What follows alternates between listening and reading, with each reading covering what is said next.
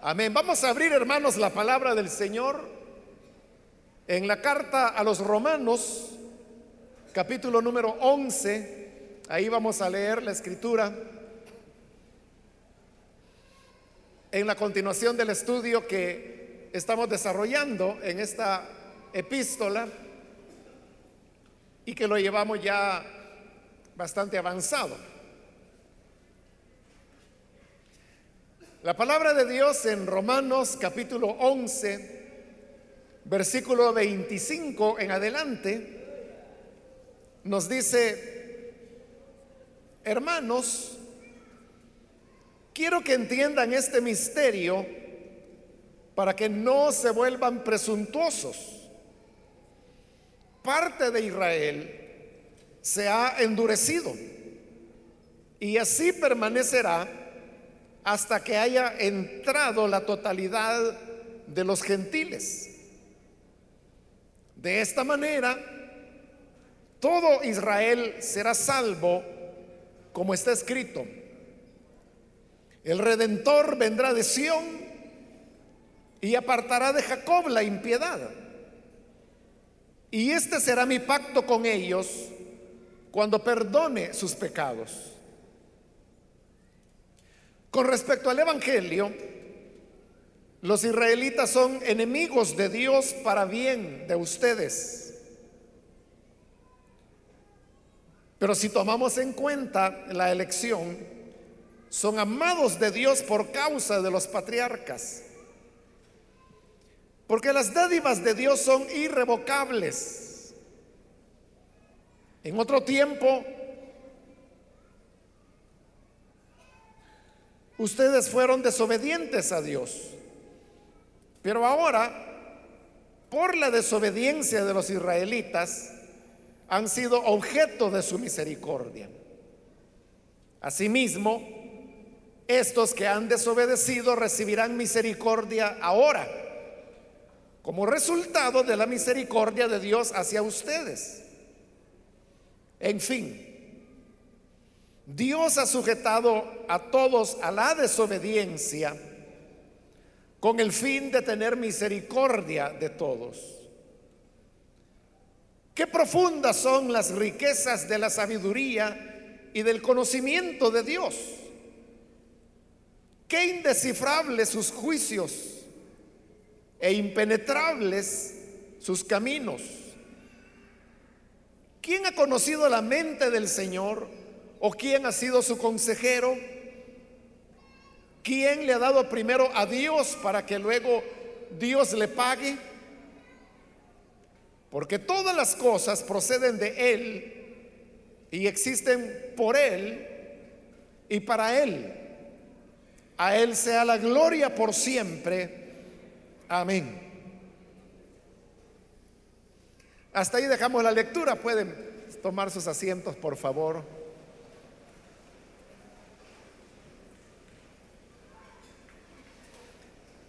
Como usted habrá advertido, con los versículos que hoy hemos leído estamos finalizando este capítulo 11 y al mismo tiempo que estamos finalizando el capítulo, estamos también completando, finalizando una sección dentro de esta carta.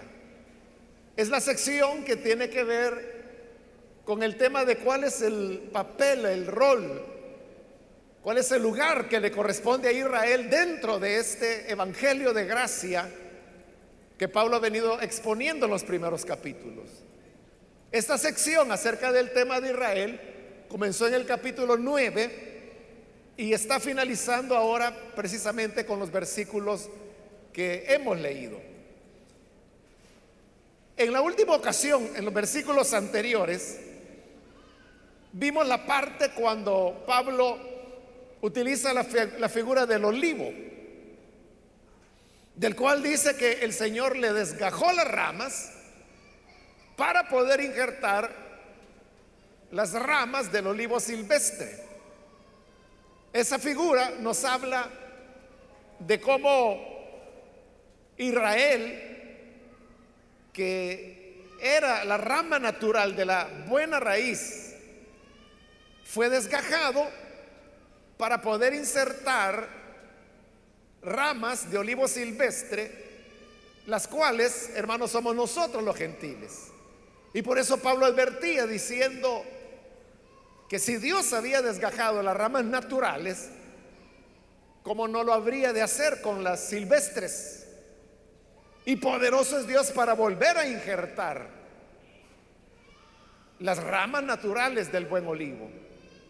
Porque es mucho más fácil injertar una rama de la misma naturaleza de la raíz que injertar una rama con una naturaleza diferente.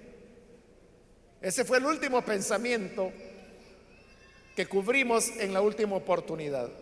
Ahora, en el versículo 25, Pablo va a reasumir su tema, a retomar el tema, pero ahora ya va encaminándose a una conclusión, o sea, de todo lo que ha hablado en los capítulos 9, 10, 11, ahora él ya se va encaminando a la conclusión. Note que hay un cambio de persona, porque cuando él estuvo, estuvo hablando de la figura del olivo, él utilizó la, la primera persona. No, perdón, no la primera persona, sino que el singular. Porque él decía, y tú siendo olivo, o sea, pero ese es singular, no, tú es una persona. En cambio, en el versículo 25 usted puede ver que ahora dice hermanos, y eso ya es plural. Y todo lo que va a continuar del capítulo será en plural. esos cambios hemos dicho que Pablo los viene haciendo con bastante frecuencia. En Romanos, como el hecho de cambiar al interlocutor. Por rato se está dirigiendo a Israel, por rato se está refiriendo a los gentiles. Y ahora cuando él reasume con la palabra hermanos, lo hace precisamente para introducir esta parte final, que como decimos ya son sus conclusiones, pero al mismo tiempo, a utilizar la palabra hermanos, Pablo se pone en una actitud ya de fraternidad y, de cierta igualdad, porque él no está colocándose en una posición de superioridad para hablar a través de la carta, sino que se pone en la posición de hermano. Entonces dice, hermanos, quiero que entiendan este misterio. Aquí tenemos que Pablo está utilizando la palabra misterio. Es una palabra que Pablo usa mucho. Aparece 20 veces en las cartas de Pablo, por lo menos. Y digo por lo menos porque pudieran ser 21, pero hay una porción en Corintios donde hay cierta dificultad gramatical como para poder determinar si pudiera ser la ocasión 21 o no. Pero entonces, digamos que son 20. Si fueran 20, es una palabra que él utiliza con bastante frecuencia. Ahora, el problema, hermanos, es que nosotros, en nuestra habla natural, por la palabra misterio entendemos algo diferente al uso que Pablo le está dando ahí, que es un uso teológico.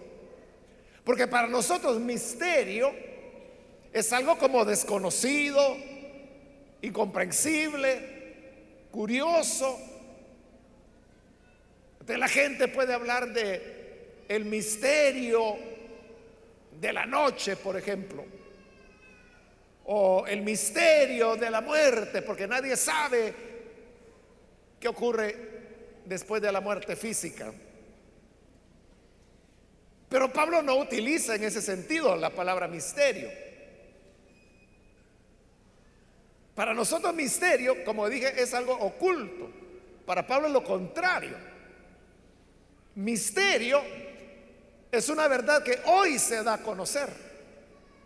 Pero esa verdad que se da a conocer no era posible, no es posible alcanzarla por medios puramente humanos, sino que se necesita que haya una revelación de Dios. Esa revelación vino a través de Pablo. Porque es Pablo el que habla de los misterios como lo está haciendo acá.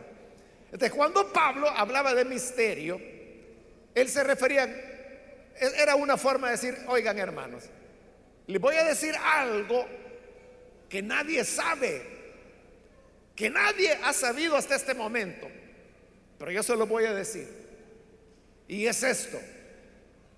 Él explica el misterio.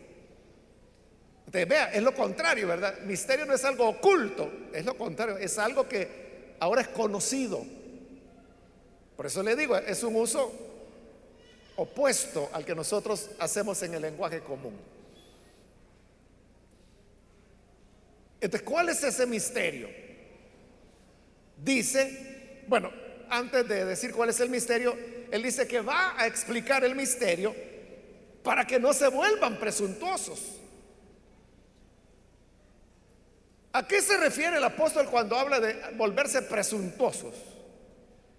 Se está refiriendo a lo que él acaba de estar mencionando en los versículos anteriores, en esa figura de, del buen olivo y de las ramas. Y es que nosotros los gentiles pudiéramos llegar en determinado momento a decir, Dios desechó a Israel para buscarme a mí. Y eso es verdad. Pero no es que haya desechado a Israel definitivamente o para siempre. Por un lado. Y por otro lado, no significa que por eso Dios no nos pueda desechar a nosotros y volver a recibir a Israel. Por eso Él dice, cuidado, no se vuelvan presuntuosos. Y por eso es que ahora Él va a decir el misterio. Y este es el misterio. Parte de Israel se ha endurecido. Ahora, esto que está diciendo ya lo había dicho antes. Y es que Israel está endurecido. Ellos han rechazado el Evangelio, no han creído en la verdad de Jesús. Pero el misterio es que esto no es para siempre, sino que es temporal. Porque dice, parte de Israel se ha endurecido y así permanecerá hasta que haya entrado la totalidad de los gentiles. Pero cuando él dice, así permanecerá hasta, está estableciendo un plazo. Lo cual significa que pasado ese plazo, el endurecimiento de Israel pasará. Ahora, ¿qué es lo que marca el plazo?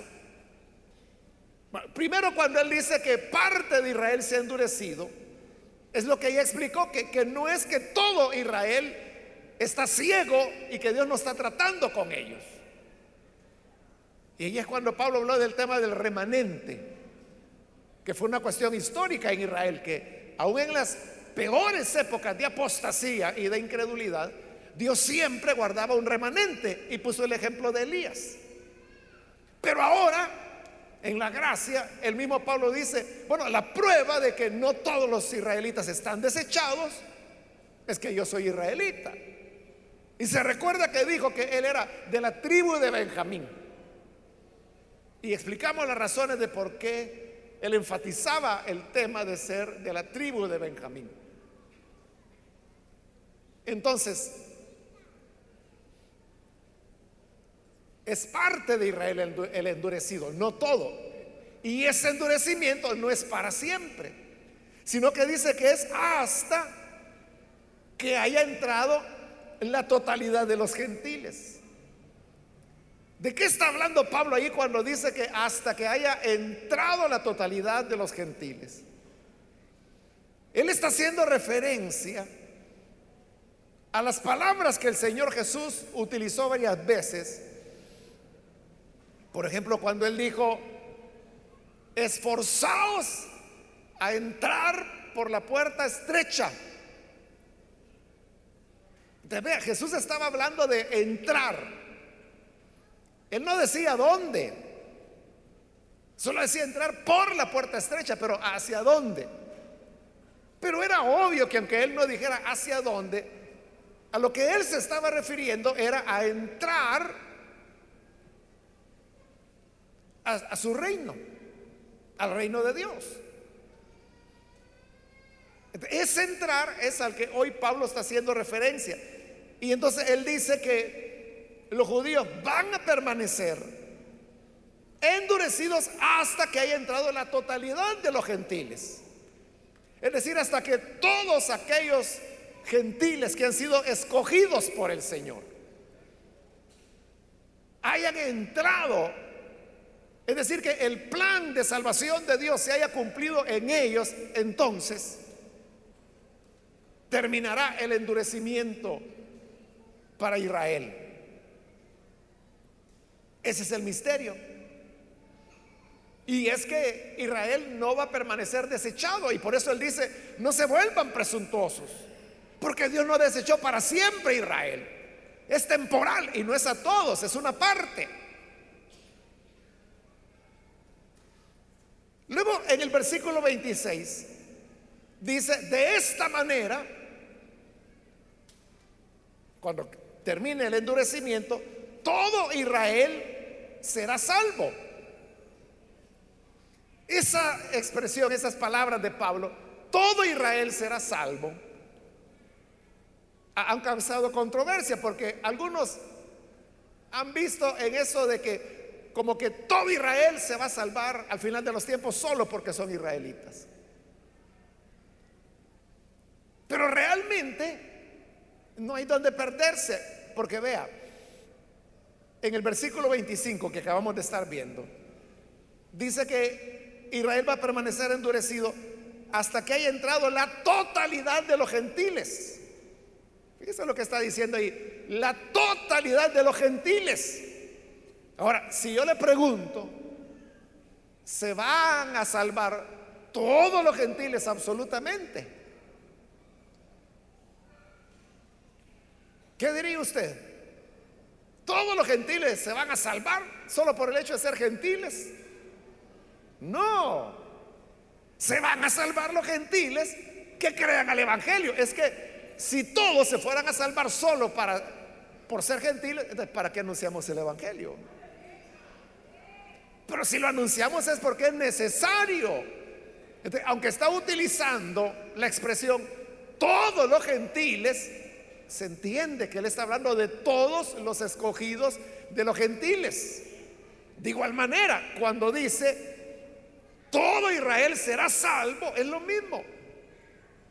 Se está refiriendo a todo el Israel elegido para ser salvo.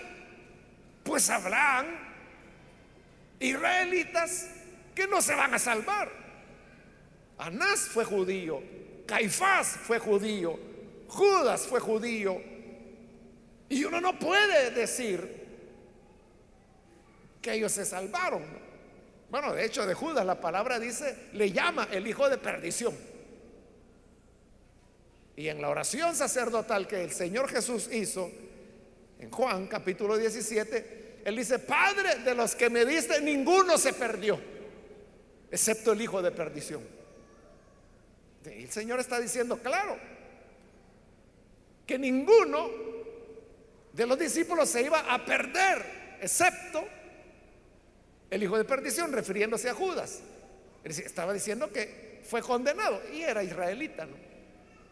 Entonces no es que se van a salvar todos los israelitas solo porque son israelitas. Se van a salvar los israelitas que crean. Y ya él demostró en el capítulo 9 que el que cree no cree por una iniciativa personal, sino que cree por la elección de Dios. Se recuerda las palabras que sabemos de memoria, que no es del que quiere ni del que corre, sino de quien Dios tiene misericordia. Ahí está claro. La elección de Dios es la que define. ¿Qué significa esto, hermanos? Este misterio.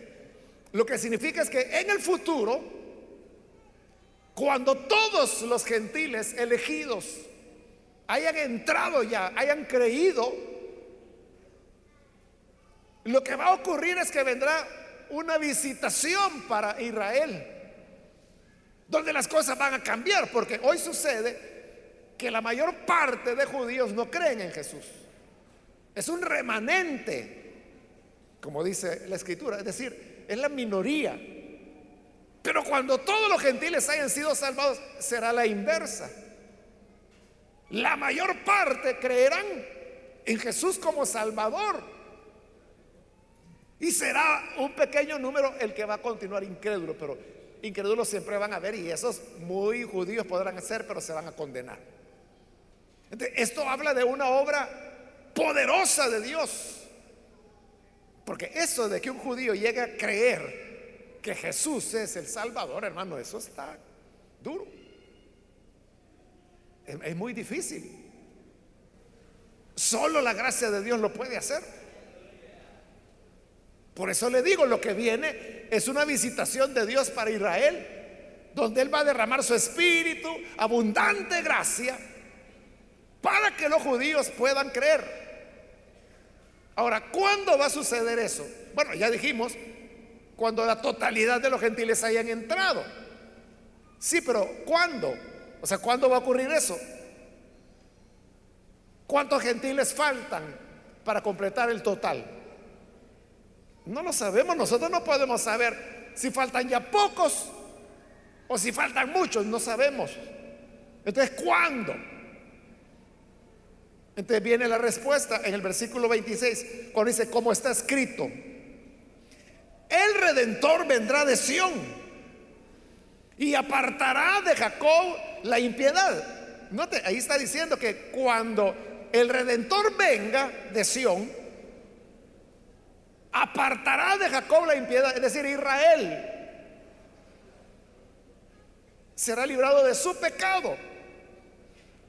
Esta cita que Pablo está haciendo acá es otra cita construida, porque él ha tomado unas frases de Isaías 69 y ha tomado otro par de frases de Isaías 27, las ha unido y ha hecho estos versículos que hoy estamos leyendo. El Redentor vendrá de Sión y apartará de Jacob la impiedad. Y este será mi pacto con ellos cuando perdone sus pecados. Está hablando que llegará un momento cuando Jacob, como se le llama ahí, pero que es Israel, sus pecados le serán perdonados. ¿Y cómo? Por la única manera que hay, por la fe en Jesucristo. Ahora, ¿cuándo será eso? Es la pregunta que nos estamos haciendo. Ahí lo dice, el redentor vendrá de Sión. ¿Qué es Sión?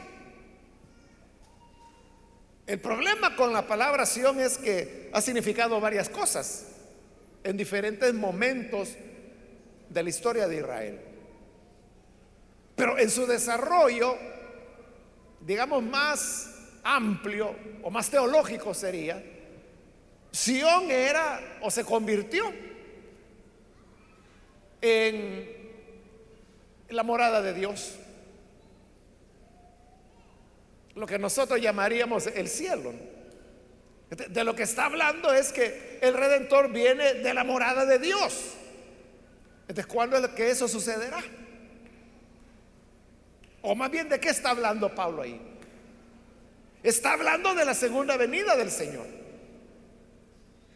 Es decir, que este misterio es algo que se está cumpliendo ya, porque actualmente los gentiles estamos entrando y entrando y entrando y entrando.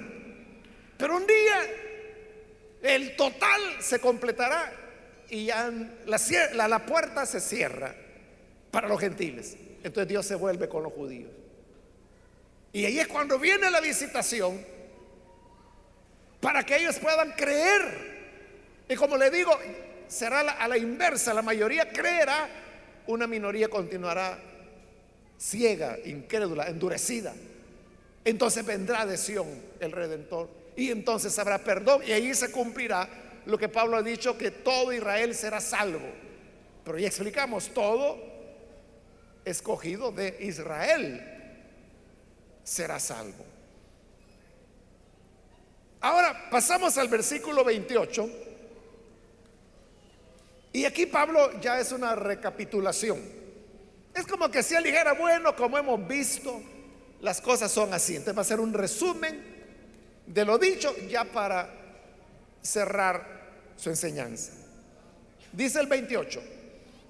con respecto al Evangelio, los israelitas son enemigos de Dios para bien de ustedes.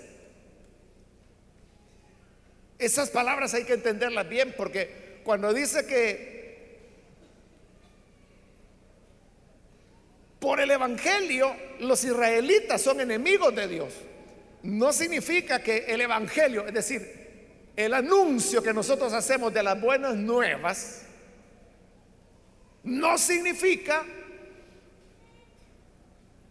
que eso es lo que hace que los israelitas se vuelvan enemigos de Dios. No, cuando dice que por causa del Evangelio los israelitas son enemigos de Dios, a lo que se está refiriendo es a lo que él ha dicho anteriormente, esos grandes tratos que Dios tiene. Así como en el futuro habrá un trato, una visitación, le dije,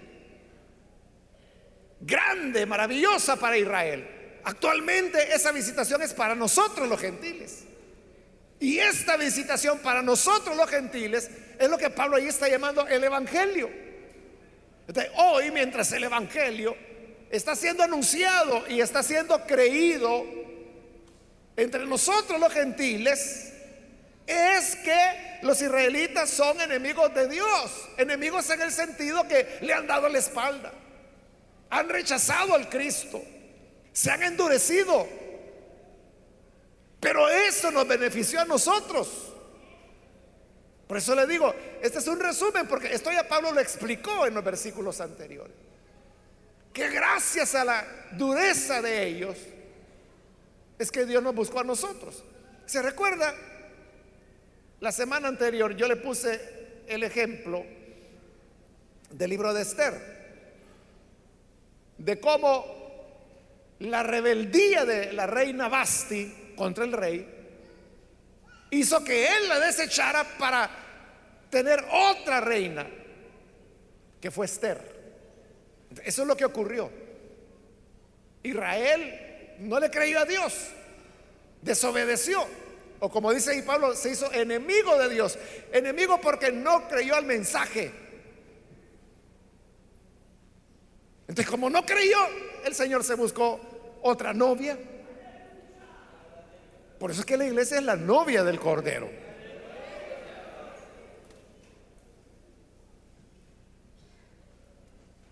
Así que, por eso es que dice que por causa del Evangelio ellos son enemigos.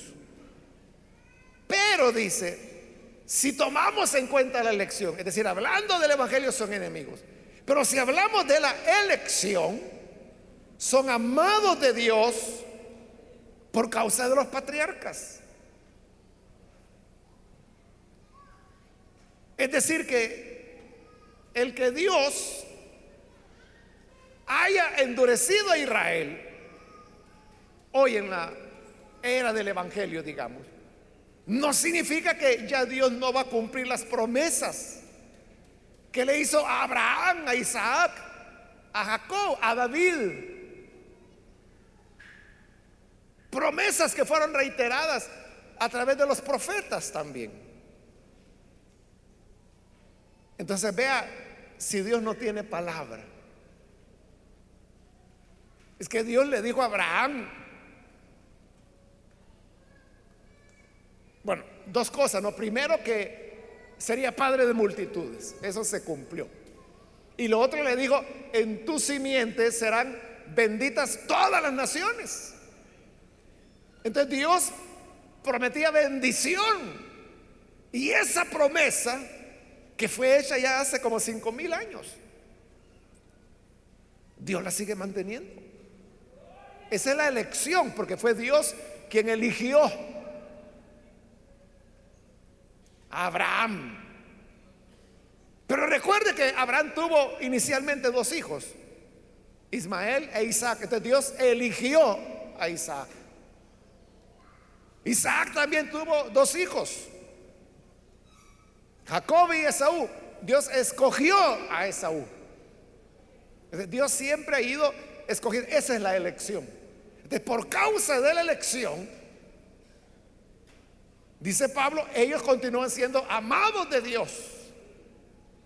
Es como una paradoja, en donde por causa o en razón del Evangelio, Israel es enemigo de Dios. Para Dios son sus enemigos, porque han rechazado su mensaje, han rechazado a su Hijo. Pero por causa de la elección son amados por Él. Entonces, ¿cómo es que si los ama son sus enemigos? Y si son sus enemigos, ¿cómo es que los ama? Es que son cosas diferentes. Por eso habla del Evangelio y habla de la elección. Y aquí vienen las palabras contundentes de Pablo, versículo 29. Porque las dádivas de Dios son irrevocables, como lo es también su llamamiento. Es decir, que el llamado de Dios y la gracia que él otorga es irrevocable. El griego, hermanos, tiene algo en lo que se parece, bueno, tiene varias cosas en lo que se parece al español, pero una cosa es que, así como en español nosotros podemos cambiar el orden de las palabras sin que cambie el, significado, igual es en el griego, usted puede cambiar el orden y el significado no va a cambiar. Por ejemplo, en español tenemos ese versículo 29, las dádivas de Dios son irrevocables, pero yo puedo cambiar el orden y decir, son irrevocables las dádivas de Dios. Cambié el orden, lo invertí, pero significa lo mismo. Es lo mismo decir las dádivas de Dios son irrevocables que decir irrevocables son las dádivas de Dios. Significa lo mismo, pero cambié el orden. Eso también se puede hacer en el griego. Pero hay una diferencia con el griego. Y es que lo que se pone al inicio de la frase, por estar al inicio, eso es lo que le da énfasis. Solo por el hecho de estar al principio. Eso no ocurre en el español. En el griego sí. Entonces sucede que este versículo 19, la primera palabra que aparece es la palabra irrevocables. esa es la fuerza del argumento. ¿Qué significa eso?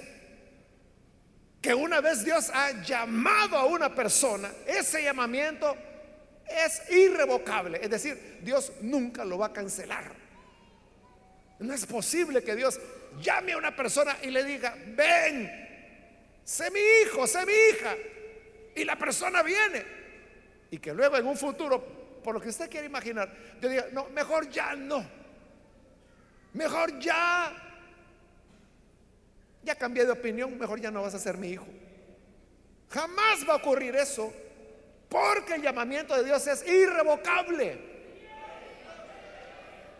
Lo mismo que las dádivas de Dios o los dones de Dios, como dice la reina Valera. Pero es lo mismo, no dones y dádivas es lo mismo, es un regalo que Dios da. aquello que Dios otorga es irrevocable. Hay personas que dicen, mire hermano, fíjese que yo recibí el bautismo del Espíritu Santo, hablé en lenguas, pero eso fue hace 12 años. ¿Será que Dios me lo quitó? Las dádivas de Dios son irrevocables. Lo que Dios le dio, nunca se lo va a quitar. Y de eso tenemos una ilustración allá en Génesis. Y es cuando Jacob, queriendo tener la bendición de su padre, se disfraza como que si fuera Esaú. Engaña a su padre y entonces Isaac lo bendice, bendice a Jacob pensando que era Esaú. Y Jacob sale feliz porque tenía la bendición de Dios. En eso llega Esaú y dice, vaya papá, aquí vengo para que me bendigas. Y dice la Biblia que Isaac comenzó a temblar porque ya estaba anciano.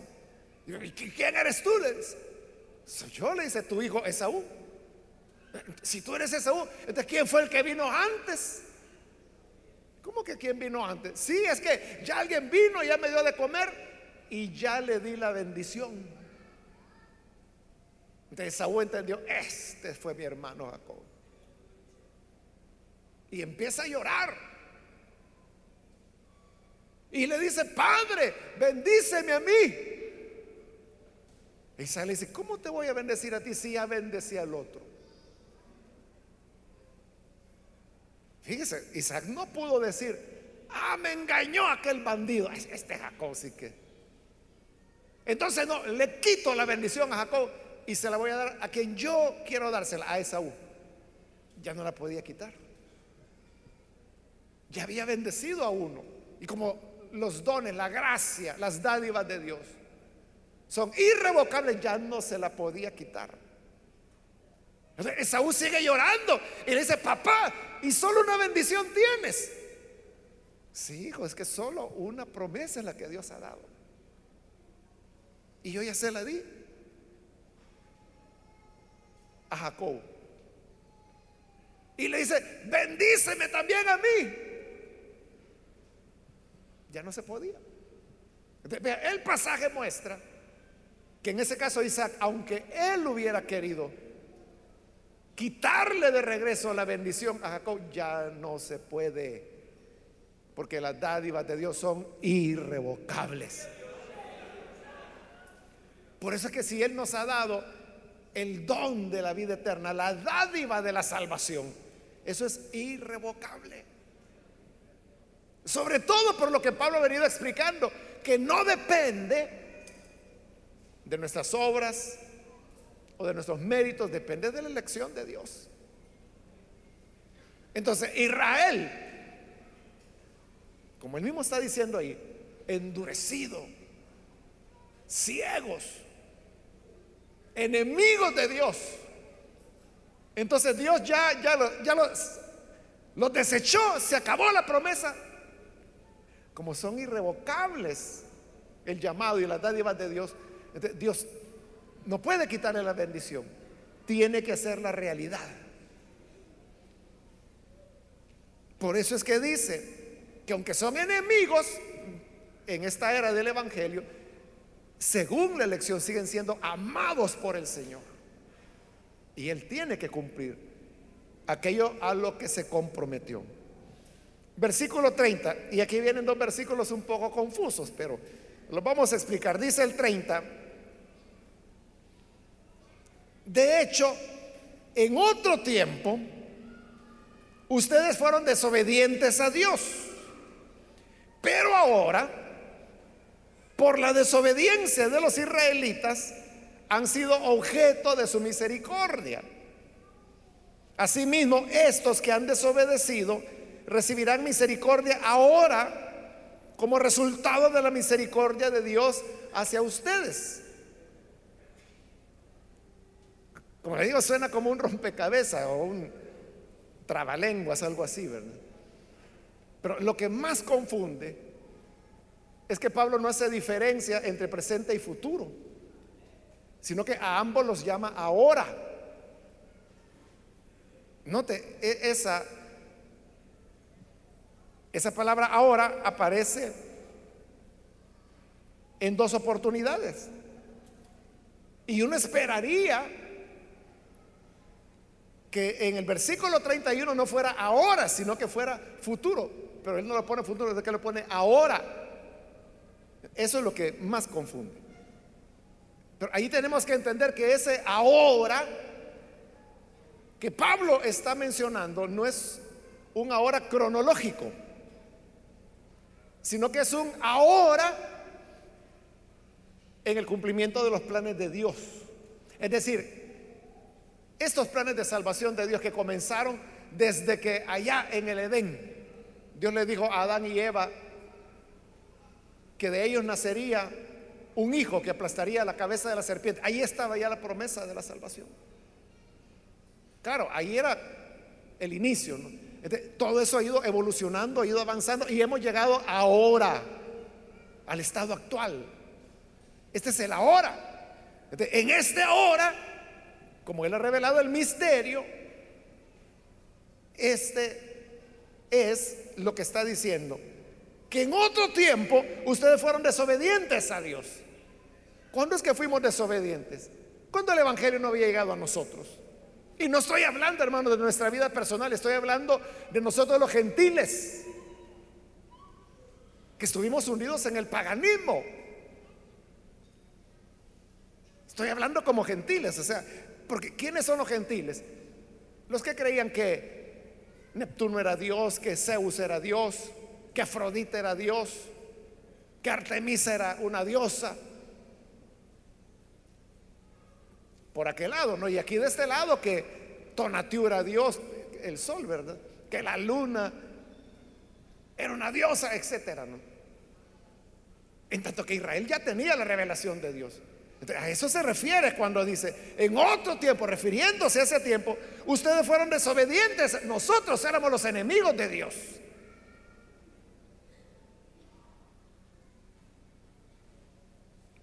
Ahora, y entramos ya en ese ahora escatológico, digamos, por la desobediencia de los israelitas, que es lo que él ha venido explicando, que rechazan a Jesús.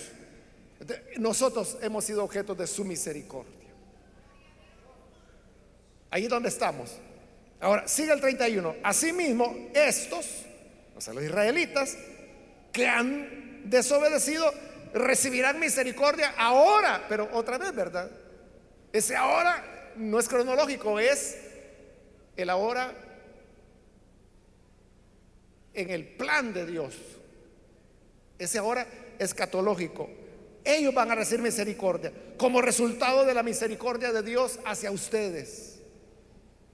De como es un resumen de lo que él ya explicó, está condensado y por eso le digo, suena un poquito confuso. Pero lo que él está diciendo es esto. Miren, ustedes los gentiles adoraban ídolos, en tanto que Israel era obediente. Pero luego Israel se volvió desobediente y como ellos se volvieron desobedientes, Dios les mostró misericordia a ustedes. Pero ahora, cuando ya la totalidad de los gentiles haya entrado, por esta obediencia de ustedes, Dios volverá con los gentiles, perdón, con los israelitas para que ellos reciban misericordia. Todo tiene su tiempo, pero eso lleva a una gran conclusión, que es la que Pablo dice en el versículo 32. Y esta es la conclusión. En fin, Dios ha sujetado a todos a la desobediencia con el fin de hacer misericordia de todos. Ahí es donde llega su verdadera profundidad el pensamiento. Porque lo que está diciendo es, ustedes fueron desobedientes primero, hoy Israel es desobediente. Pero la desobediencia del uno o del otro trajo misericordia para el inverso, digamos. Nuestra desobediencia trajo misericordia para Israel. La desobediencia de Israel trajo misericordia para nosotros.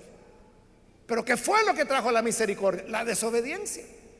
Por eso es que dice Dios lo sujetó a todos a la desobediencia con el fin de tener misericordia de todos, cada uno en un momento diferente. Pero todos fuimos desobedientes. Y ahí volvemos al, tema de la carta. Y es que no es por méritos, no es porque nosotros seamos buenita gente que el Señor nos va a salvar. Porque todos, dice, estábamos sujetos a la desobediencia. Entonces Dios lo que ha hecho es tener misericordia de quienes no merecían tener misericordia porque éramos desobedientes. Entonces ahí sí, hermanos, es como el dicho que algunas personas dicen, que Dios de mal, del mal saca bienes. Eso es lo que ocurrió ahí que de la desobediencia de todos salió misericordia para todos. Y ese es un pensamiento profundo. Y por eso es que Pablo, Pablo mismo, que es el que está diciendo esto, se llena de emoción. Y por eso es que afirma y con gran júbilo en el versículo 33, qué profundas son las riquezas de la sabiduría y del conocimiento de Dios. Es decir, la sabiduría de Dios es tan profunda que uno nunca termina de entender sus planes.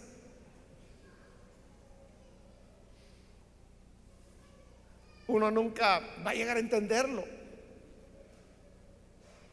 Por eso, hermanos, es que, como bien lo dice, lo dijo Jeremías allá en su libro de lamentaciones, ante la ruina que les había sobrevenido, decía que, que el hombre que calle, dice, y espere en silencio la salvación del Señor. Eso es lo que, ante cosas que no podemos explicar o entender, lo mejor es guardar silencio y esperar, porque la salvación del Señor llegará. Y luego de haber dicho con júbilo que son profundas las riquezas de la sabiduría y del conocimiento de Dios, Pablo se pone a cantar. Porque lo que viene a continuación es un canto. Un canto que tiene un pasaje de Isaías, otro pasaje de Job, y entre los dos hay eh, palabras que se habían añadido seguramente pues para completar la rima de la canción. Entonces se pone a cantar, claro que como está escrito, ¿verdad? Entonces lo que tenemos aquí es la letra de un himno cristiano de los que se cantaban en la época de Pablo. Si usted tiene la nueva versión internacional, ahí lo va a ver bien claro, porque lo coloca en forma de verso.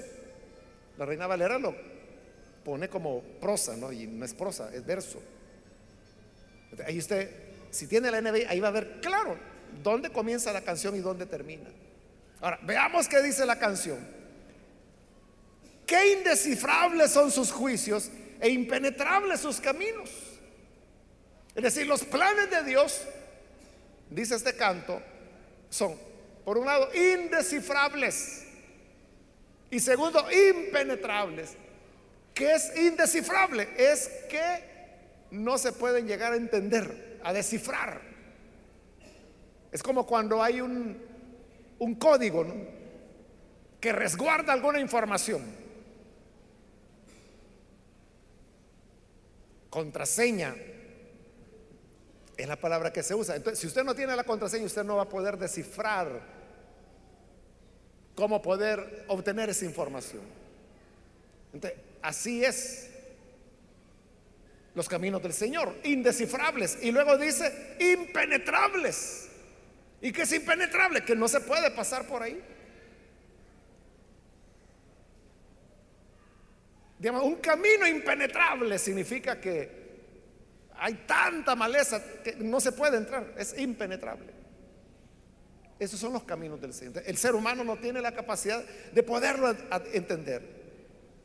Y sigue la canción en el versículo 34 ¿Quién ha conocido la mente del Señor o quién fue su consejero?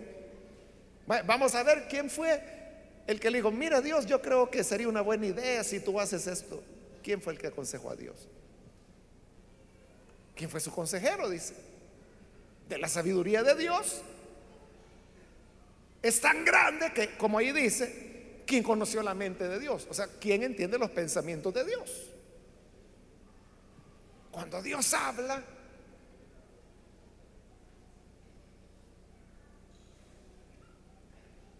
La gente no entiende.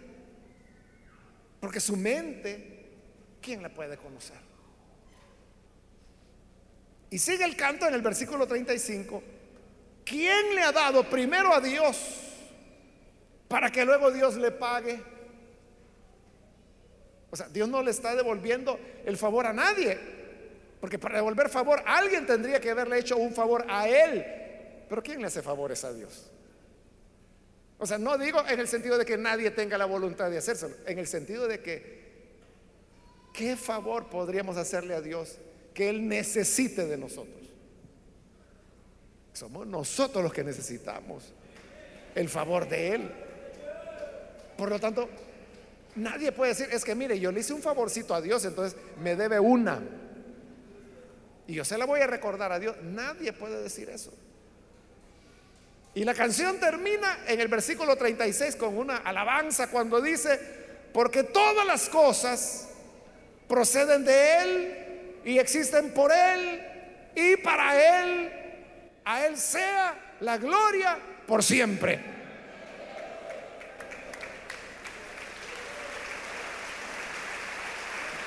Amén. Porque esa es la sabiduría de Dios. Que quiso someter a todos a desobediencia para luego tener misericordia de todos. Aquí, hermanos, nadie, nadie podemos decir, no, mire, si yo estoy acá porque yo toda la vida he sido buena gente. Yo nunca le he hecho mal a nadie.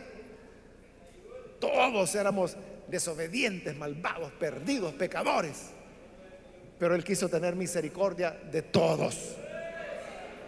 Y esa es la buena noticia. Que Dios hoy quiere tener misericordia de todos. Y todos significa todos y cada uno de los seres humanos.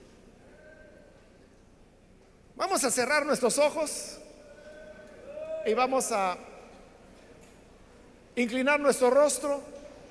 Y antes de hacer la oración, yo quiero invitar si hay con nosotros amigos o amigas que todavía no han recibido al Señor Jesús como Salvador. Pero hoy usted ha escuchado que Dios tiene misericordia para todos. Y aun cuando sea usted o haya llevado una vida de desobediencia, a todos Dios nos sometió a desobediencia para hoy tener misericordia. Y hoy es el momento de la misericordia. Si hay alguna persona que necesita recibir esa misericordia de Dios por primera vez, Ahí en el lugar donde está, póngase en pie para que podamos orar por usted. Cualquier amigo o amiga que necesita venir para creer en el Hijo de Dios, póngase en pie, vamos a orar. Hoy es el momento para hacerlo. Cualquier amigo, amiga que necesita venir para creer en el buen Salvador, póngase en pie. Y vamos a orar para que esta misericordia de Dios pueda recibirla y pueda usted gozarse en ella. ¿Hay alguien? Venga con toda confianza. Hoy es cuando el Señor le espera. Muy bien, aquí hay una jovencita, Dios la bendiga, bienvenida. Si hay alguien más que necesita pasar, póngase en pie. Y venga, vamos a orar. ¿Hay alguna otra persona? Póngase en pie. También quiero ganar tiempo e invitar si hay personas que se han alejado del Señor. Pero hoy necesita usted reiniciar su vida con Él. Si desobedeció, Ahora Él quiere tener misericordia, quiere reconciliarse. Póngase en pie. Cualquier hermano, hermana que se haya alejado del Señor, pero hoy necesita reconciliarse. Póngase en pie. Y vamos a orar por usted. Hágalo con toda confianza, con toda libertad. Y para nosotros será un gusto poder orar por usted. ¿Hay alguien? Muy bien, aquí hay un joven. Bienvenido. Otra persona que necesita pasar. Bien, aquí hay otro hombre. Dios lo bendiga. Bienvenido. ¿Alguna otra persona que viene al Señor? Ya sea que es primera vez que pasa o si está reconciliándose Póngase en pie para que oremos por usted. ¿Hay alguna otra persona?